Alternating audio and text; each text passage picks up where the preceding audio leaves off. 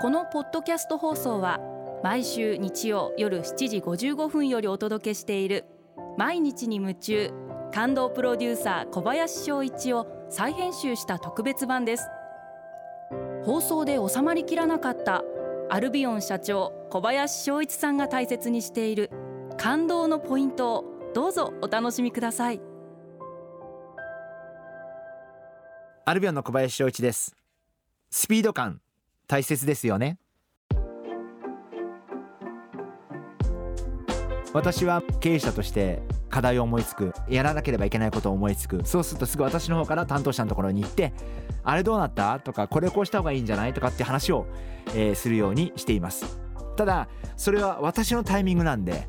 会社メンバーから見るとやっぱ会社メンバーのタイミングもあると思うんで今この朝の一番忙しい時にまた社長が寄ってきてこういう余計な話をしてくれてうわーって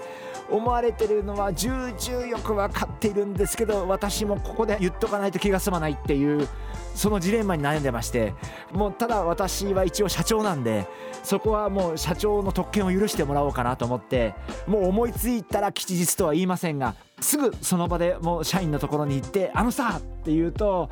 まあ本当一部の会社メンバーはすっごい面倒くさそうな顔して本当にパソコンから全く目を私の方に私を一目見ることもなく黙々とパソコンに打ち込みながら「はいはい」ってこう答える方もいらっしゃってそうなるとちょっと私も一瞬経営者として内そうになるんですけどでも大事なことだからと思って話し続ける。はい分かりましたって言われて社長室に帰るこの時の僕の顔もうぜひ皆さんにお見せしたい まあそれでもやっぱり私はスピード感が大事だと思っているんでたとえ会社メンバーを少し邪魔しようが、えー、そこにのこのこ出かけていって、えー、まずは思ったことをすぐその場で話をして、えー、じゃあいついつまでにこれ考えておいてとかこれ今度こうやって来週何曜日に打ち合わせしようねとかっていうようになるべくその場でこう早く次のステップに進むように話をするようにしています。ですからやっぱ思い立った瞬間に言っとかないとそれは明日に今ちょっと彼忙しそうだから明日にしようって思う時もあるんですけどでも思い立ったからな。